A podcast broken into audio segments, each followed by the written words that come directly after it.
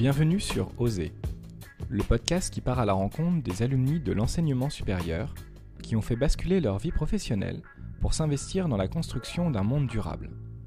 Ils nous parlent de leur parcours et de ce qui a motivé leur reconversion vers un métier qui œuvre au bien commun.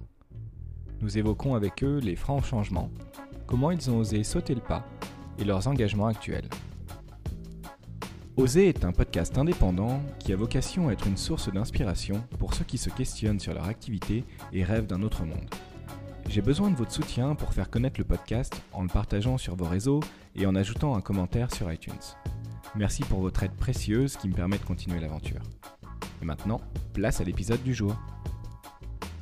Hélène vient de se lancer dans l'économie sociale et solidaire et de donner un nouvel horizon à sa carrière professionnelle à 37 ans en rejoignant le programme On Purpose. Diplômée à la fois de l'ESCP et de l'INSEAD, Hélène a passé la première partie de sa vie professionnelle en banque et en conseil avant de réaliser qu'elle voulait faire autre chose, plus en lien avec ses valeurs.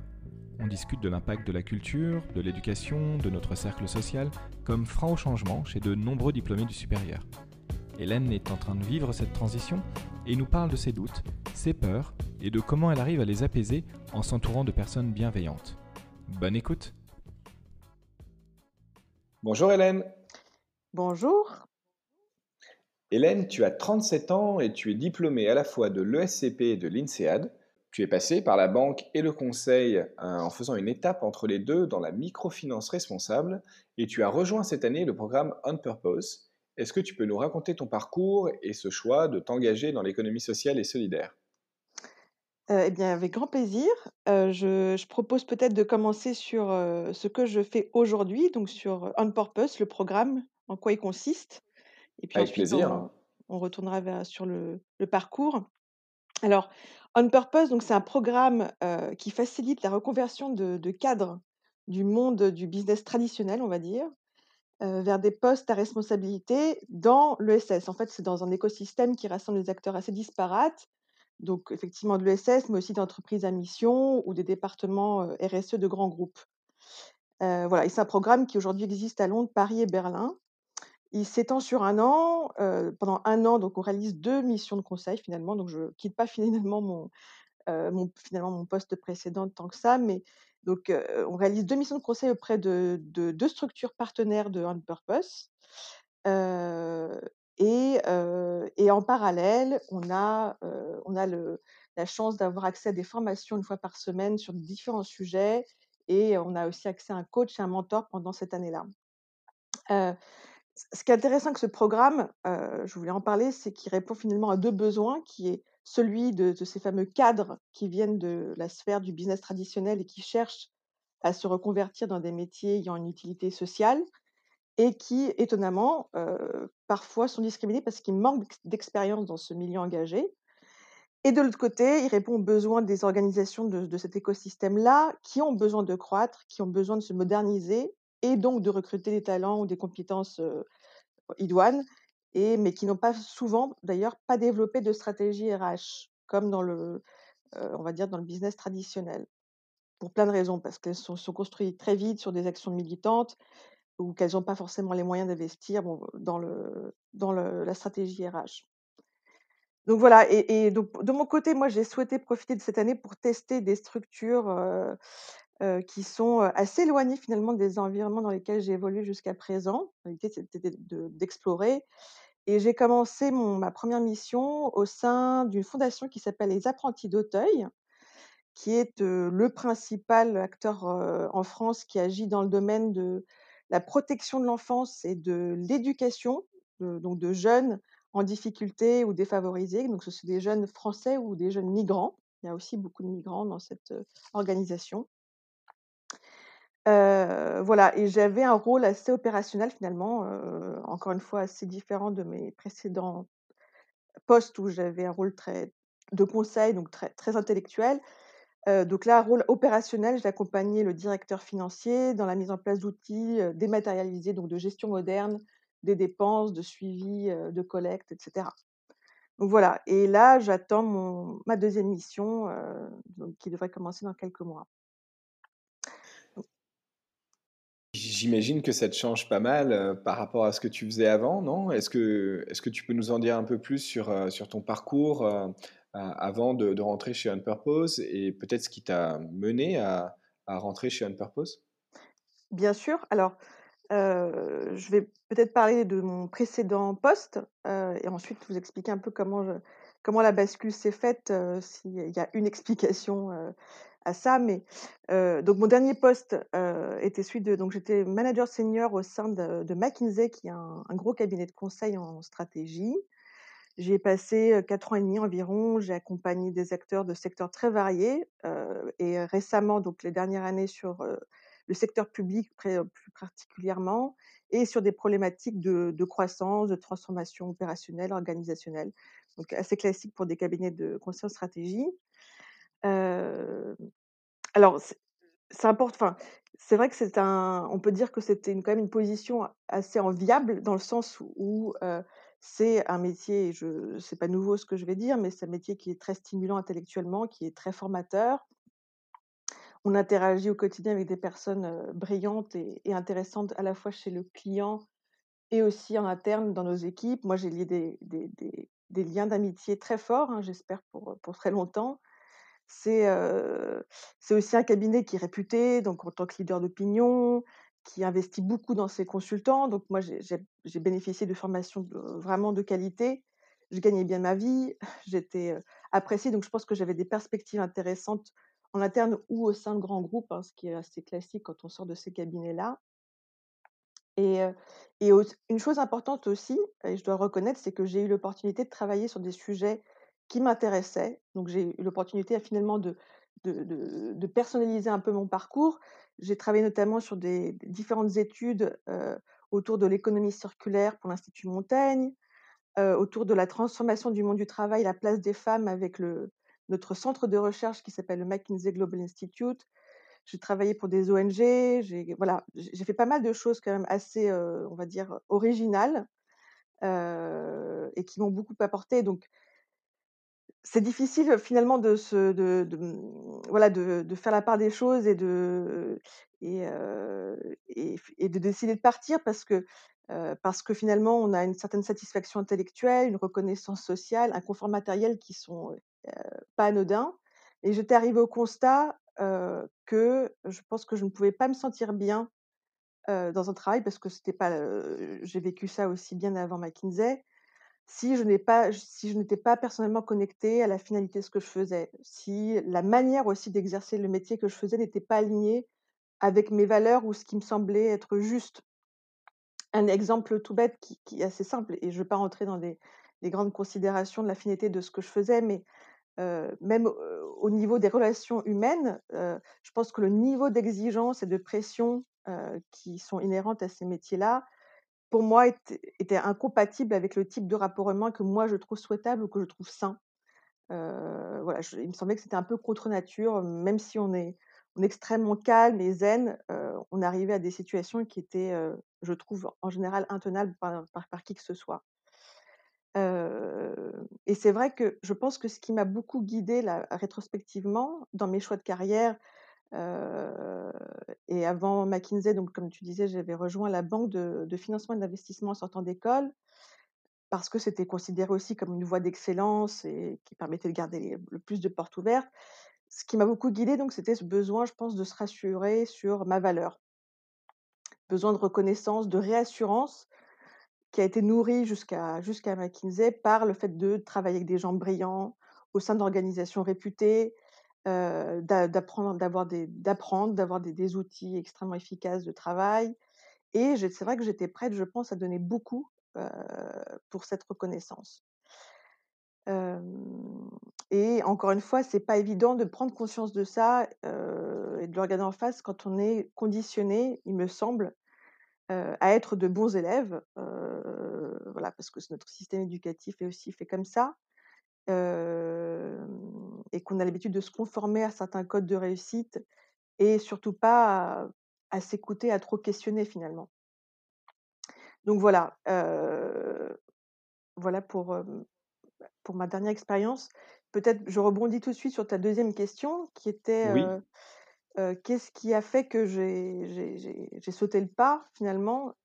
Alors f je pense que c'est important de de de bien préciser que j'ai longtemps questionné tout au long de mon parcours, heu, la finalité de ce que je faisais et heu et je me suis posé des questions finalement dès mes premiers mes, premiers postes, mais ça restait toujours assez intellectuel et j'ai jamais vraiment réussi à me lancer et je pense qu'il y a plusieurs facteurs qui ont participé à ma décision de de quitter donc mon précédent poste.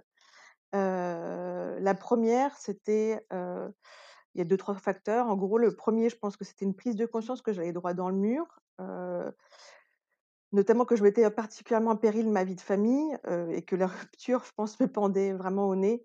J'avais donc ce travail me demandait beaucoup d'investissement en temps, en énergie. J'étais peu présente pour mon conjoint. Mon fils, les les 2 premières années, je l'ai assez peu vu, finalement et par ailleurs, je pense que j'étais pas suffisamment, encore une fois, alignée avec mes convictions, heu, certaines valeurs, heu, pour persévérer dans cette voie-là. J'avais l'impression de ce que je dis souvent, de pédaler à contre-courant, c'est-à-dire de contribuer à des mécanismes dont je percevais de manière assez exacerbée les limites et à côté de ça, sacrifier beaucoup trop. Donc, heu, mon retour sur investissement, on va dire, était, était trop faible, pour pour continuer et je je pense aussi avoir, donc, initié ce changement un moment où j'ai acquis finalement suffisamment confiance en moi et ça, c'est absolument pas anodin du tout. Suffisamment acquis confiance, je pense, pour donner enfin priorité à ce qui faisait sens pour moi et pour aligner mes actes à mes convictions ou à mes valeurs.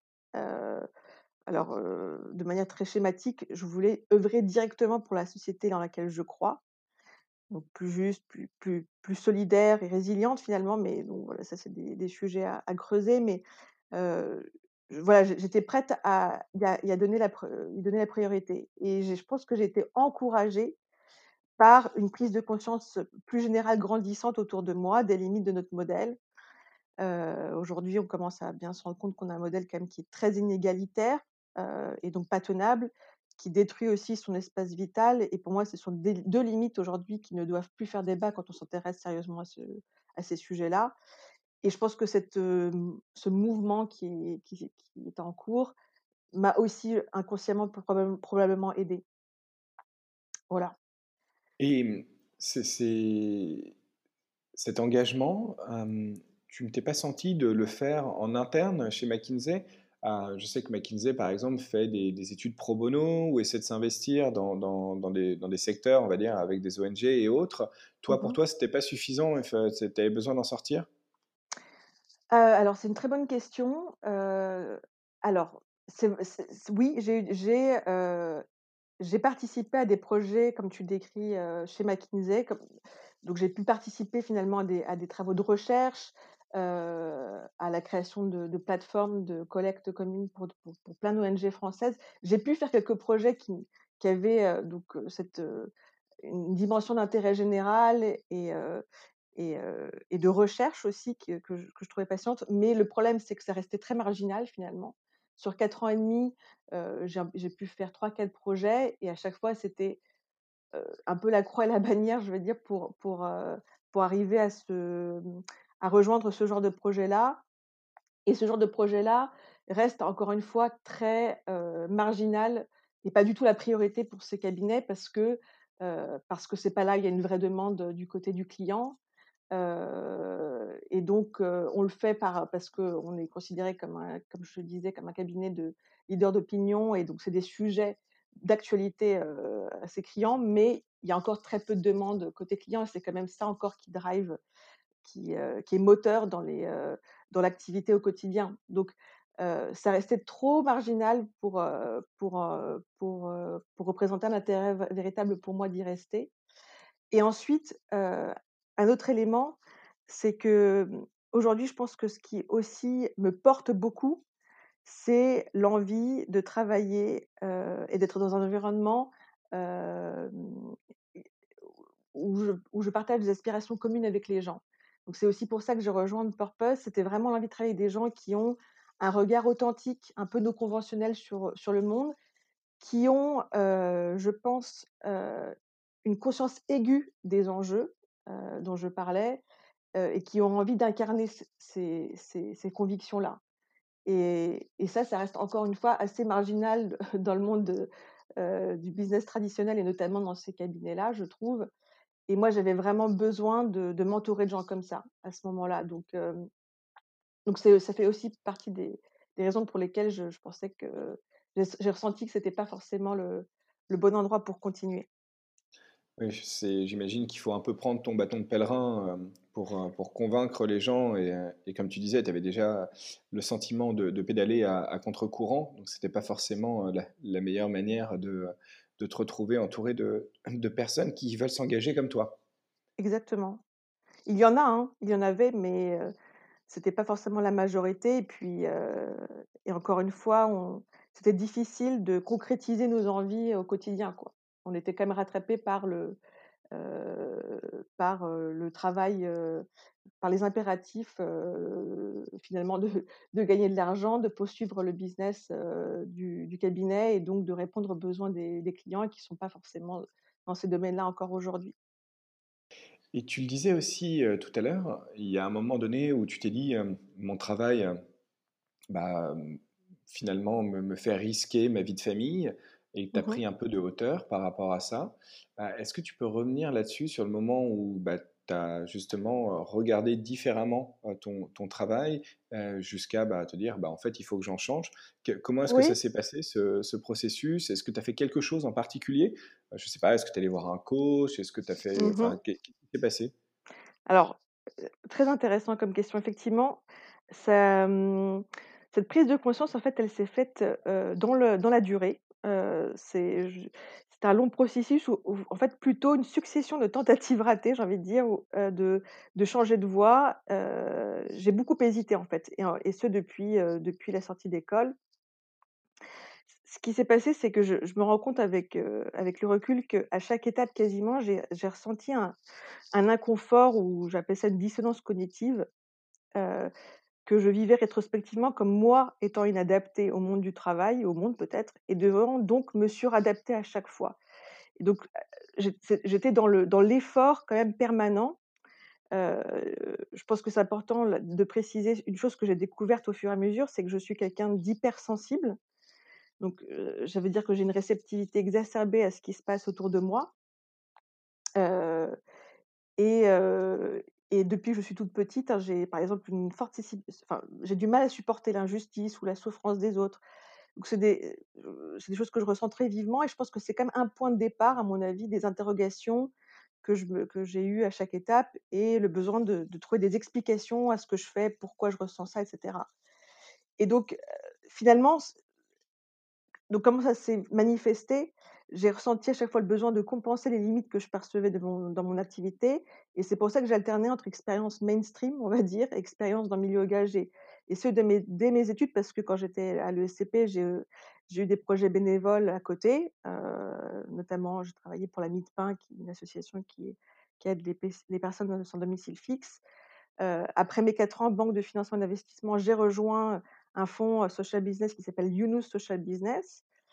Je m'intéressais naturellement à la finance responsable et à l'économie inclusive, probablement aussi en sortant de crise financière et encore une fois, comme je te disais, chez McKinsey, j'avais envie de contribuer à des missions d'intérêt général.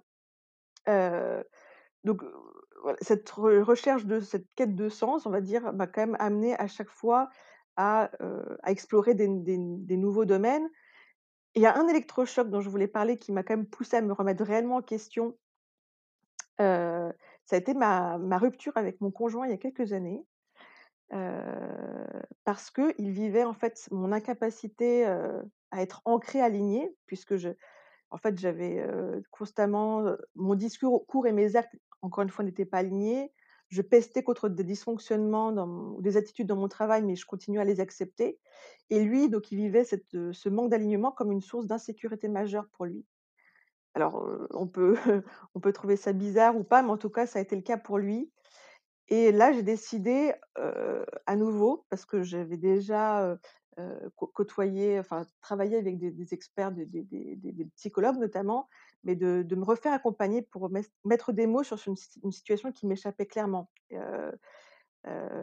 Et ce travail m'a aidée à regarder en face le fait que mes choix, encore une fois, malgré ma capacité, heu, permanente à les post-rationaliser, En fait, mes choix étaient souvent mus par des repères extérieurs, que j'avais en réalité un mal fou à me connecter à mes propres besoins, à mes désirs profonds et que mon ma boussole, c'était, heu heu, voilà, le les règles, les codes, ce que pensent les autres, et ça, c'est pas évident de c'est vraiment pas évident de, de l'accepter, de le reconnaître. Ré les résistances sont malgré enfin, sont très, très fortes, hein, même quand on en a la volonté. Parce que d'abord, je suis loin de m'être affranchie de ces chaînes, hein. Je j'ai du beaucoup de mal à lâcher prise et heu et ce travail que j'ai entamé d'ailleurs, je je je suis pas allée au bout, faut que je le reconnaisse. Je je pense que j'en ai pas tiré le maximum, heu, tout comme d'ailleurs, les quelques mois qui ont suivi mon départ de McKinsey, j'ai fait beaucoup de choses, notamment, déve j'ai entamé des des sessions de développement personnel avec différents organismes et là, pareil, je pense que j'en ai pas tiré le maximum. Donc c'est, heu, bah, un travail qui est pas évident du tout, heu, mais qui continue et en tout cas qui m'a permis de encore une fois, de mettre, le doigt sur des choses assez essentielles, quoi. Et au moment où tu t'es lancé, donc tu as pris cette décision de de partir, heu, de de chez McKinsey, Ouais. comment est-ce que tu t'es sentie? Et quelle a été un peu la réaction des gens autour de toi? Oui, alors cette période de départ, elle a été assez particulière, en fait. D'abord juste pour le contexte, avant de te répondre aux re aux ressentis et puis aux réactions des gens, j'ai pris quand même deux trois mois de réflexion. J'avais besoin de creuser certains sujets, des thématiques que j'avais déjà engagées depuis un moment, donc encore une fois autour du réchauffement climatique, de l'agriculture, heu, notamment, heu, de l'économie inclusive. Il y avait pas mal de choses qui m'intéressaient et puis aussi j'ai pris ce temps pour mener encore une fois une réflexion sur mes sur mes moteurs, mes envies. Donc je me suis beaucoup nourrie, de rencontres, dans différents milieux, associatifs, entrepreneuriales. J'ai contacté des amis en fonds d'investissement impact et j'ai rencontré pas mal de de d'entrepreneurs, heu, voilà, dans des domaines qui m'intéressaient. J'ai beaucoup lu et cetera. Heu, donc c'était une période assez riche, et émotionnellement, ça a été un peu les montagnes russes parce que j'ai d'un côté ressenti beaucoup de colère pendant cette période-là, et c'est très intellectuel, hein. C'est parce que je je creusais certains sujets, dont j'avais conscience des problèmes, mais absolument pas de leur ampleur ni de leur ni du niveau de gravité. Heu, encore une fois, heu, autour des enjeux du réchauffement climatique, de l'état de notre système agricole notamment. Heu et j'avais, oui, j'avais, je ressentais vraiment de la colère et de la détresse aussi. J'avais vraiment besoin d'en parler, d'échanger dessus. Ça a été aussi une période très enthousiasmante, parce que j'ai découvert aussi un monde, j'appelle ça un monde parallèle, entrepreneurial en ébullition, avec plein d'initiatives, autour de sujets très variés, mais tous mus par une seule chose qui est de construire les bases d'un système plus résilient. Les ini initiatives rassemblaient des acteurs et des personnes au profil très diversifié. Je me suis rendu compte que c'était un environnement qui attirait de plus en plus de personnes du business traditionnel et c'est vrai que ça m'a redonné confiance en ma capacité d'agir à la fois de manière individuelle, mais aussi collectivement.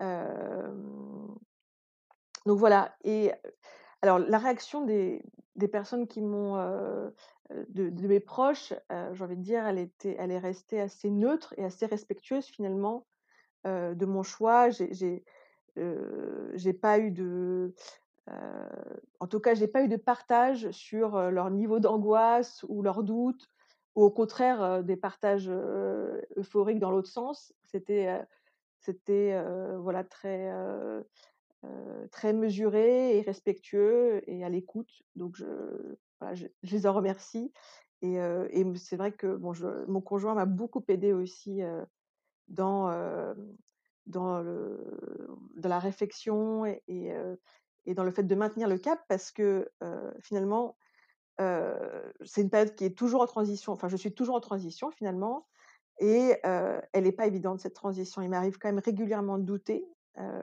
et ça, c'est mon conjoint qui est en 1er, heu heu, en 1re ligne et qui, heu et qui prend ça, voilà, qui prend ça personnellement aussi de temps en temps. Mais, une de mes plus grandes craintes, par exemple, en entamant ce changement, c'était de me retrouver dans un environnement peu exigeant, peu stimulant, au contact de gens qui étaient pas forcément, je sais pas, ambitieux ou ou avec lesquels j'aurais pas d'affinité. Donc ça, c'était vraiment une grande crainte. Peur aussi de sortir, je pense, d'un chemin qui est rassurant, auquel mon parcours académique me prédestinait et sortir de ce chemin en particulier à cet âge-là, avec des enfants et de me sentir marginalisée parce que je réponds plus au code de réussite, voilà. Peur d'être jugée, voilà par exemple, juste avant de commencer le programme On Purpose, été prise, d'une grosse crise d'angoisse, et j'ai d'ailleurs envisagé de tout arrêter. Heu, je me rappelle à cette période-là, il y a quelques mois, je me comparais notamment beaucoup à mes pères qui ont tous des postes à responsabilité de directeur, de délégué général dans des grands groupes et cetera et je me disais: «Mais mon Dieu, où est-ce que tu vas? Heu, est-ce que tu pas pas un peu hors sol là?»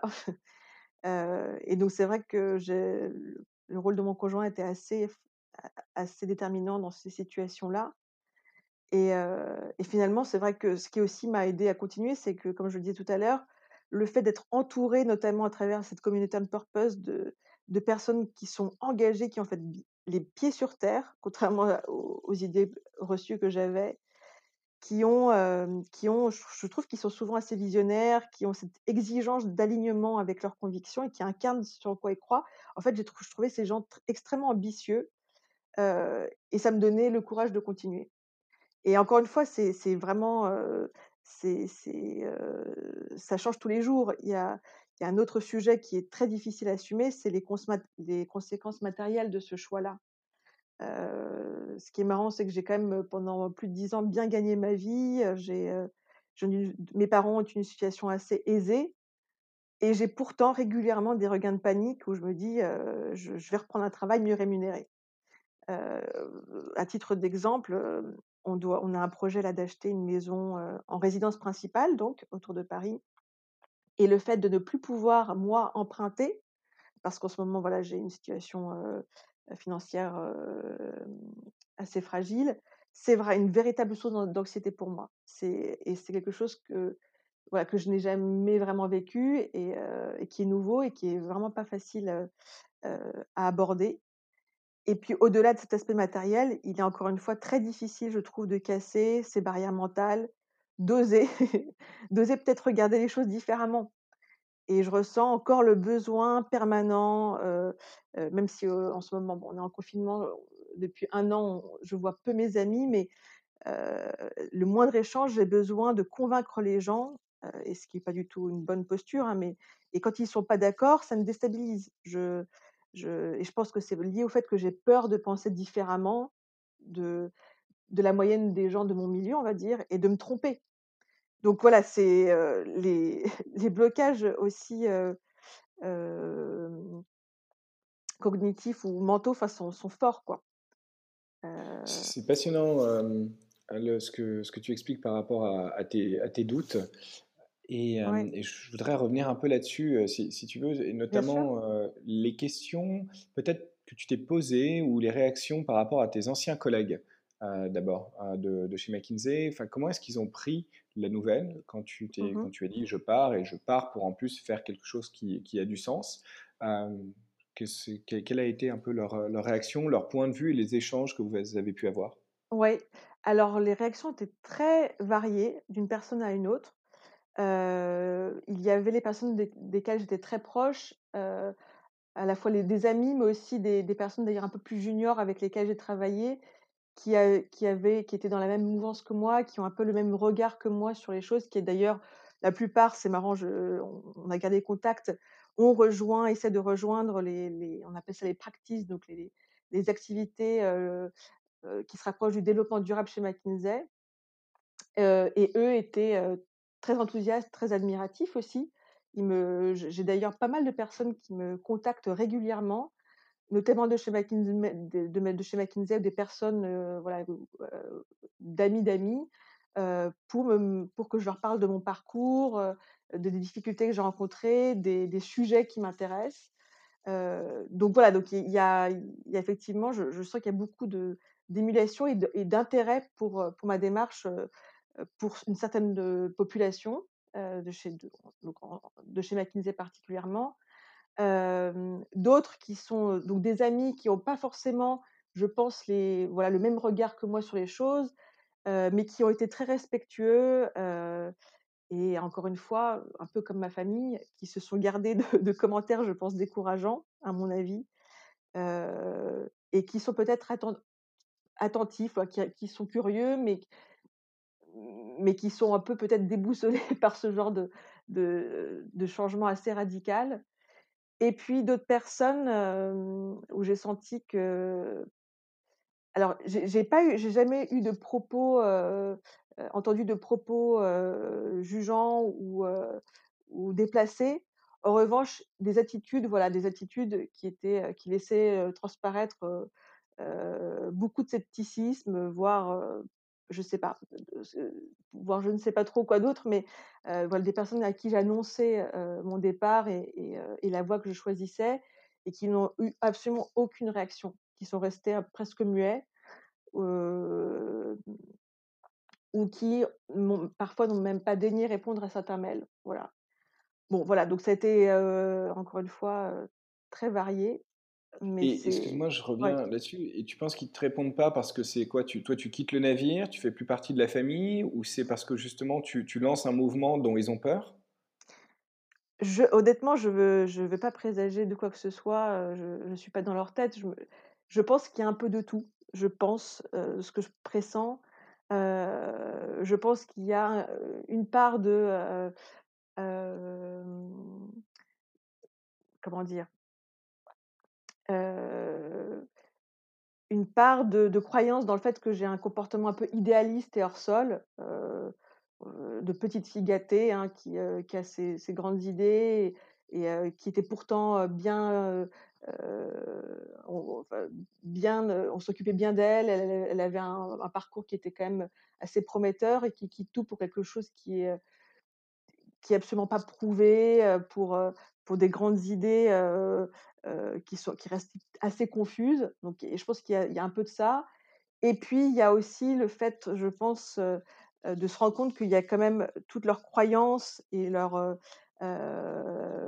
voilà tous les codes dans lesquels ils ont eux-mêmes grandi et et dans lesquels ils ont ils ont, construit tout leur parcours professionnel qui sont en train un petit peu de s'effriter parce qu'ils voient les jeunes, déjà chez McKinsey qui se, qui parlent de ces sujets-là, qui, qui les challengent. Ils voient aussi qu'ils ont du mal à de plus en plus de mal à recruter. Ça, c'est un sujet sur lequel personne ne se cachait. On avait même des réunions régulières, sur, comprendre un peu les les nouveaux objectifs de de ces jeunes générations, de ces millennials qui recherchent du sens et qui sont plus prêts aujourd'hui peut-être à sacrifier, heu, 10-15 ans, de leur vie pour un jour, atteindre le Graal financier. Et et puis bien sûr, ils sont, voilà, c'est des gens très intelligents, qui sont eux-mêmes, moteurs aussi dans la production de de recherches autour des sujets du réchauffement climatique, d'économie plus inclusive ou de ou du problème de la croissance des inégalités nord-sud et puis au sein même des pays en voie de donc ils sont conscients de ces enjeux-là aussi. Donc encore une fois, je pense que c'est un mélange de tout ça et peut-être que le manque de réponse, c'est parce qu'au fond, heu, les choses ne sont peut-être pas encore très claires, pour eux. Et mmh, toi après au au niveau des doutes que tu as pu avoir par rapport aux, capacités, alors c'est pas vraiment le bon mot, mais plutôt, à l'ambition et finalement, à à l'intérêt que pouvait avoir un un métier, on va dire, d'intérêt général ou de bien commun, en en comparaison, de, de ce que tu faisais chez chez McKinsey. Je reviens là-dessus parce que Mmh j'ai fait plusieurs interviews avec des gens qui étaient en banque d'investissement et Mmh qui, et disaient qu'effectivement une des grandes difficultés qu'ils avaient, aussi à sortir de ce milieu-là, c'est le fait d'être entouré de personnes, heu, bah, déjà très chez qui ça ça percutait plutôt bien et heu et d'un environnement très stimulant intellectuellement. Mmh Et mh. toi, c'était une de tes craintes d'en sortir et pourquoi est-ce que tu avais ce ce regard en fait sur, heu, finalement, j'ai envie de dire l'ESS, heu, d'un d'un environnement qui était moins stimulant? Parce que je pense qu'on est, comme je disais, on est, heu, on est un peu conditionné, mais je dis heu, l'idée c'est pas de dire qu'il y a un énorme complot qu'on nous conditionne et qu'on nous on essaie de nous de nous inculquer des choses qui sont fausses. Je pense qu'on a on a aujourd'hui un système, hem, heu, un système éducatif, un système économique, qui, qui a certains codes, qui qui a une certaine structure, qui est un choix d'ailleurs, et qui, et qui privilégie certaines attitudes, qui privilégie, heu heu heu, certains domaines, comme étant des domaines, d'excellence, qui apportent parce qu'ils apportent de la valeur économique et souvent, ce sont des domaines où on surpondère, d'ailleurs dans l'éducation aussi, on surpondère, en fait, toutes les compétences un peu cognitives. Donc, heu, c'est, heu, capacité de raisonnement, de traitement de l'information et on sous-pondère complètement, je trouve encore aujourd'hui, à la fois dans le système éducatif et dans le monde professionnel, heu, tout ce qui est lié lié, heu, au social, aux émotions, à l'intuition, qui sont en fait des sources d'informations, heu, très importantes, qui sont complètement sous-évaluées, sous sous-utilisées. Parce qu'aujourd'hui les comportements, heu, voilà, qui sont, mis en valeur dans nos sociétés, c'est des comportements plutôt dominants, un peu pré prédateurs pour être un peu, schématique, la concurrence à outrance, voilà et on va dire le monde de l'ESS, tel qu'il s'est construit, est un monde, qui est plutôt de militants, de enfin, je caricature pour essayer de d'expliquer un peu mon propos, de personnes militantes qui ont, qui sont, je pense, souvent mues par des, ressentis, des indignations très fortes par rapport à plein de sujets, et c'est souvent des domaines dans lesquels malheureusement, heu, on ne crée pas de valeur économique. C'est beaucoup moins que dans d'autres domaines, tels que la la finance ces dernières années ou l'industrie, au milieu du siècle et cetera. Heu et donc, c'est vrai qu'on se rend enfin, on a l'impression, on nous fait croire et puis je pense que c'est un petit peu ça aussi qui se passe, c'est que les personnes qui surperforment à l'école, qui réfléchissent bien, heu, qui sont, heu, cultivées et bien, elles vont aller dans les domaines qui créent de la valeur économique, heu, où, justement ces capacités cognitives de raisonnement, de traitement de l'information sont valorisées. C'est là-dessus qu'on est jugé et donc forcément, c'est ceux qui ont les meilleurs dans ce domaine-là qui vont dans dans ces dans ces domaines d'excellence et donc en creux, ce qui se passe, c'est qu'on se dit: «Bah, les autres qui trouvent pas leur place, qui sont peut-être plus trop dans leurs émotions ou des rêveurs et ben, ils vont aller dans l'ESS». Heu, c'est ça qui se ce qui se passe et c'est inconscient, c'est in c'est inconscient, c'est la manière dont on est éduqué. Sauf que la réalité, elle est beaucoup plus complexe que ça et encore une fois, je pense que c'est, c'est, une moi, je pense aujourd'hui, par rapport à toutes les lectures que j'ai faites, les rencontres que j'ai faites, surpondérer encore une fois ces compétences-là, surpondérer puis, accorder beaucoup de valeur, à des domaines qui apportent juste de la valeur économique, c'est une, une hérésie et et donc et donc, et donc c'est des des des des déséquilibres qu'il faut, auxquels qu'il faut repenser clairement. Mais Et tu voilà. parlais tu parlais aussi de, des difficultés que tu pouvais avoir, toi, au niveau, social avec tes amis, par exemple, être dans une posture, essayer de de convaincre que que Ouais. finalement, toi tu ce que tu faisais était intéressant, toujours aussi, bien et cetera. Ouais. Hem, je je reviens là-dessus parce que j'ai fait une interview récemment, avec, Laura qui expliquait qu'elle, quand elle s'est engagée il y a 5 ans, heu, donc qui pareil aussi a fait une grande école et cetera et quand elle s'est engagée il y a 5 ans, effectivement les regards sur elle étaient un peu, heu, genre: «Ah elle est mignonne, ah oui voilà, c'est la femme qui veut faire son son petit truc, c'est sympa» et que là depuis 1 an, heu, 1 an et demi finalement, le il y a eu un switch qui s'est complètement opéré dans la manière dont les gens le regardent la regardent et qui la regardent avec envie, avec intérêt, qui vont la contacter et disent: «Ah non mais c'est vraiment génial ce qui se passe». Comme si finalement il y avait eu une acculturation qui s'était produite, heu, au cours des derniers mois, hem et et que finalement maintenant, le nouveau Graal commence à apparaître et, c'est ça, c'est finalement l'engagement pour, pour le bien commun. Est-ce que toi, tu ressens euh, aussi un, changement par rapport au moment où tu as décidé de t'engager, où tu es parti de McKinsey, et là, ces quelques derniers mois, dans, dans tes discussions, dans le regard que peuvent porter euh, tes, tes amis sur, euh, sur ton engagement?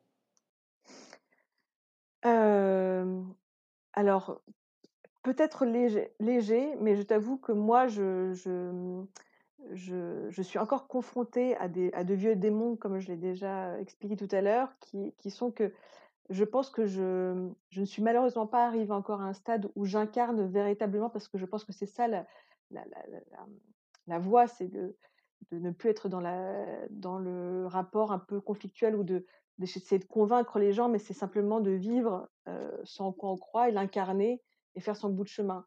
Moi, jusqu'à récemment, j'étais je suis je suis encore un peu en résistance. Peut-être qu'il y a encore un peu de colère, heu, plein de choses, hein, heu, qui font que je j'ai peut-être pas encore un discours qui ou un comportement qui, heu, qui convainc les gens autour de moi, même si, mes amis sont j'avoue, sont sont plutôt curieux et encore une fois, sont curieux de la manière dont les choses évoluent et de ce que je fais. Mais je n'ai pas encore ressenti ce ce tournant dont, dont tu parles, heu, pour Laura, parce qu'en et je pense que c'est lié à moi, hein, à mon comportement qui est pas encore complètement incarné et heu et complètement fluide, tout simplement. Encore une fois, tant qu'on n'incarne pas quelque chose et c'est vrai pour tout le monde, notamment d'ailleurs pour, je trouve pour les hommes politiques, tant qu'ils incarnent pas quelque chose profondément, qu'il y a pas une conviction profonde derrière, il aura pas les actes vont pas suivre et puis et puis les gens suivront pas non plus et je pense que moi aujourd'hui, j'incarne pas encore complètement la la voie que j'ai choisie et et j'e j'espère que ça va rapidement évoluer. Et si on se tourne un peu vers le futur justement, Mmh. heu, et vers cette évolution, comment est-ce que ça se présente pour toi? Comment est-ce que tu, heu, bah, comment est-ce que tu le vis? Comment est-ce que tu le perçois? Alors le futur, ouh là, alors à court terme, je pense que j'ai très envie de continuer à explorer, heu, comme je dit tout à l'heure, heu, notamment en réalisant cette deuxième mission au au sein d'On Purpose qui sera normalement au sein de Simplon. C'est une entreprise sociale solidaire donc qui œuvre, pour la réinsertion des personnes éloignées de l'emploi, en les formant à des métiers, du numérique. Donc voilà, j'a j'attends aussi beaucoup de cette expérience-là. De manière générale, moi j'ai un quand même un profil assez généraliste. Heu, j'ai pas d'idée arrêtée sur ce que je vais faire dans dans 1 an, dans 6 mois. J'ai pas, par exemple, un secteur de prédilection. Encore une fois, j'ai développé des intérêts pour des des sujets très différents dont les enjeux pour moi sont tous interconnectés, hein, mais n'empêche que voilà, j'ai, un champ de possibilités assez vaste et je pense encore une fois que plus qu'ailleurs dans ce domaine, c'est une question de rencontre. Donc j'ai très envie de continuer à échanger, à nourrir un réseau qui s'enrichit, qui me fait réfléchir. Ça, c'est une priorité pour moi. Ensuite, j'ai toujours cette envie de faire avancer les choses, donc j'ai envie d'avoir les moyens d'agir dans le sens que je veux. J'ai pas du tout envie de subir, d'être un énième maillon de chaîne. Donc ça peut être, ça peut être soit en tant que consultant freelance, sur des sujets d'investissement durable, de transformation, auprès de différents types d'organisations. Ça peut être au sein d'une organisation avec des moyens d'agir à la fois sur la stratégie et le développement, les opérations. Voilà, c'est, les enfin les les options sont encore assez, larges. Maintenant, si je me projette, plutôt à moyen long terme, alors ce qui m'inquiète, c'est que je ne sais pas du tout à quoi va ressembler le monde dans lequel vont vivre nos enfants, parce que bon, quand on a des enfants, on pense forcément à ça. J'espère simplement que je leur ai donné les bonnes âmes pour s'y adapter. Mais d'un autre côté, je suis quand même assez optimiste, de manière générale pour l'avenir. Et là, je prends du recul par rapport à moi, hein. Moi, en tout cas, je me sens moins seule dans mes questionnements que j'ai pu l'être, par exemple, il y a 10 ans, par rapport à tout ce que j'ai expliqué tout à l'heure. Je pense que la plupart des organisations vont devoir s'adapter à cet environnement en mutation. De manière très simple, clients comme investisseurs ou encore une fois, les jeunes qui sont les futurs recrues sont de plus en plus sensibilisés aux enjeux actuels sociaux ou environnementaux. Et je pense que les organisations qui ont une réelle volonté de mener leur activité en assumant jusqu'au bout leurs responsabilités sociales, environnementales, elles vont avoir un rôle moteur à jouer dans cette période de transition. Donc moi, ça me ça me conforte dans mon voilà, dans dans mon choix, de m'engager dans ce sens. Et oui et et ça me ça me rend plutôt optimiste. Et si maintenant on s'intéresse, au passé et que tu pouvais sauter dans la DeLorean et revenir à à l'époque, bah, où tu sortais fraîchement de, Mmh de grande école pour te parler, te passer un message ou ou un conseil, est-ce qu'il y a quelque chose que tu voudrais te te dire? Alors un conseil, alors j'ai donné beaucoup de conseils dans ma vie, mais pour le coup sur ce sujet-là, je je suis pas à l'aise sur le fait de donner des conseils, mais plutôt partager peut-être des leçons tirées, très personnelles encore une fois. Il y a une chose je pense qui me semble moi être importante, c'est que le sens, heu, quand on on s'engage dans voilà dans dans un parcours qui qui nous qui a du sens pour nous, c'est quelque chose de très personnel et finalement de très subjectif. Et ça nécessite de savoir ce qui est important pour soi. Donc ça veut dire quoi? Ça veut dire d'être à l'écoute de soi, de de ses de ses indignations, de sa souffrance, d'être d'être à l'écoute de soi pour être à l'écoute des signaux faibles et des autres. Ça, c'est essentiel. J'ai beaucoup parlé d'émotions, heu, voilà, pen pendant cet entretien et je pense que c'est pas anodin. Être capable d'identifier ses émotions, de les comprendre, de comprendre leur ressort, c'est un vecteur d'information qui est très puissant encore une fois et il faut en tenir compte. Donc pour moi, c'est aussi un, un parcours qui nécessite une forme de travail sur soi, pour se reconnecter à soi et creuser les sujets qui nous interrogent. Tout job en fait peut être à impact finalement ou avoir du sens. Pour moi, c'est essentiellement une question de posture ou de niveau de responsabilité qu'on souhaite assumer à travers son travail.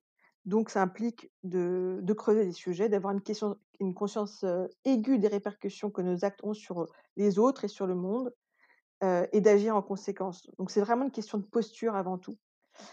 Ensuite, heu, à nouveau, heu, je me je je le dirai peut-être pas assez, pas assez, mais cette bascule entre passer de l'intellect finalement, on perçoit des choses, on travaille sur soi et cetera, à l'action, cette bascule-là, elle est difficile parce que c'est pour moi, c'est un chemin du combattant que de trouver cet équilibre entre l'intérêt intellectuel, le confort de vie, la reconnaissance dont on a tous finalement besoin et l'épanouissement personnel réel et encore une fois, cet alignement, dont je parlais. Nos blocages, nos résistances sont immenses et ça, encore une fois, je m'en rends compte parce que malgré la volonté que j'ai, le temps que j'y ai consacré, les résistances sont encore là, liées notamment, comme je le disais, à notre éducation et pour ça, il faut avoir vraiment bien conscience de ses priorités. Qu'est-ce qui est plus important pour soi? Et tout est OK, hein. On peut très bien se dire: «Bah, voilà, mon confort de vie, c'est plus important que le reste parce que j'ai été dans le besoin toute ma vie et c'est ça qui compte, pour moi il faut répondre à ces besoins-là». Donc, il y il y a pas de hiérarchie. C'est juste que moi, aujourd'hui, j'ai pris conscience que mes priorités, c'est maintenant, c'est entre guillemets «le sens». Moi, j'ai eu un manque cruel de confiance en moi, pendant des années, malheureusement et j'ai été pendant très longtemps dans une dynamique compensatoire et là, j'ai plus envie de compenser, j'ai envie de voilà, d'agir directement là où je pense qu'il est juste d'agir. Heu et peut-être un dernier élément,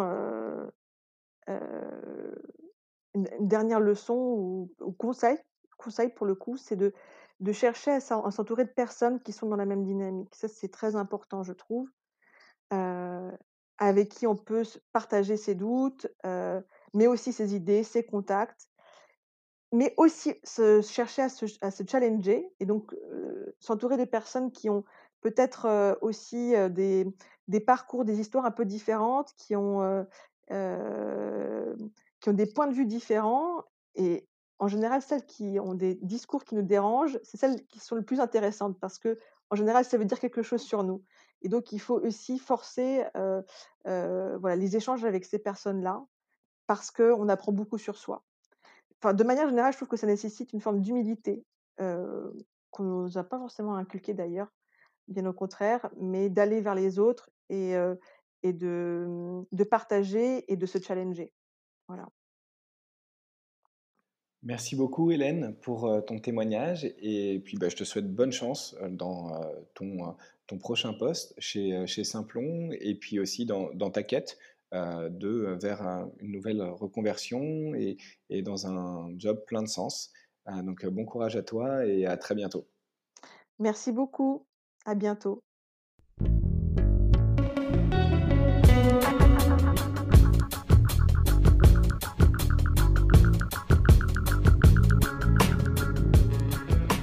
Merci d'avoir suivi cet épisode. Si vous aimez l'émission, n'hésitez pas à vous abonner sur votre plateforme de podcast préférée, à mettre 5 étoiles et à le partager autour de vous. C'est une aide très précieuse pour faire connaître le podcast et me permettre de continuer l'aventure. Oser a vocation à être une source d'inspiration pour ceux qui se questionnent sur leur activité et rêvent d'un autre monde. A bientôt pour un nouvel épisode et d'ici là, osez